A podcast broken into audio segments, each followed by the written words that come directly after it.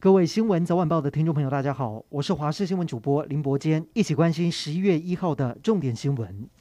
今天本土加零，境外移入则是有五例。另外宣布最新的春节返台检疫措施，如果您是从高风险国家回来，像是英国、印度、缅甸回来，一样要十四天入住集中检疫所。如果不是从这三个国家入境，就可以十加四，也就是十天在防疫旅馆，第九到第十天 PCR 裁剪阴性之后，后面的四天可以在家一人一户居家检疫。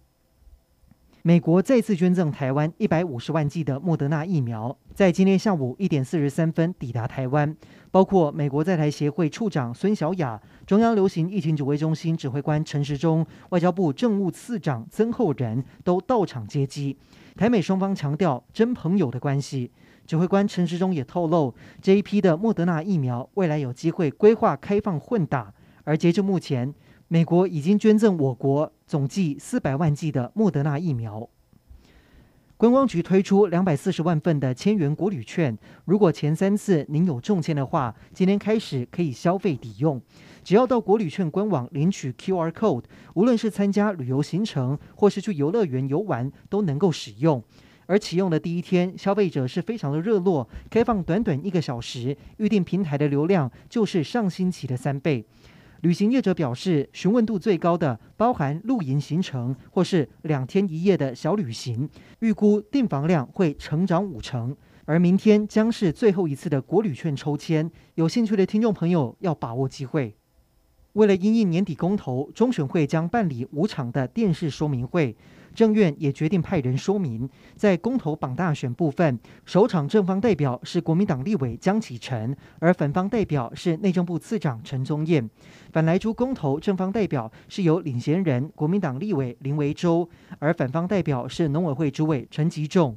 虽然不是辩论形式，但是较劲意味浓厚。陈吉仲下午在立法院质询，甚至大方谢题。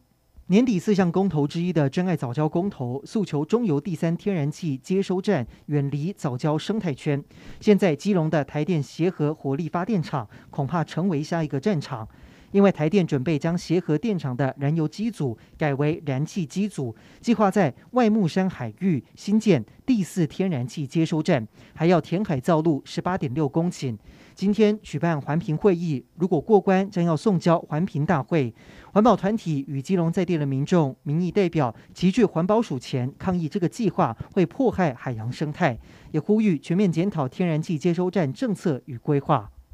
陆军司令徐衍蒲日前访问美国，确立台美两军陆威专案的实施内容。除了原先的五种互动模式之外，新增的特战合作组也因为实施状况良好，双方决定在明年春节之后，将有第三批的美军现役人员来台湾接手轮训任务，成为美军常驻台湾的协训编制。同时，陆军为了迎接明年将抵台的 M1A 两 T 新型战车，从今年开始，陆军将持续派员赴美接受换装训练，甚至不惜耗资上百万元向美军基地租借办公室。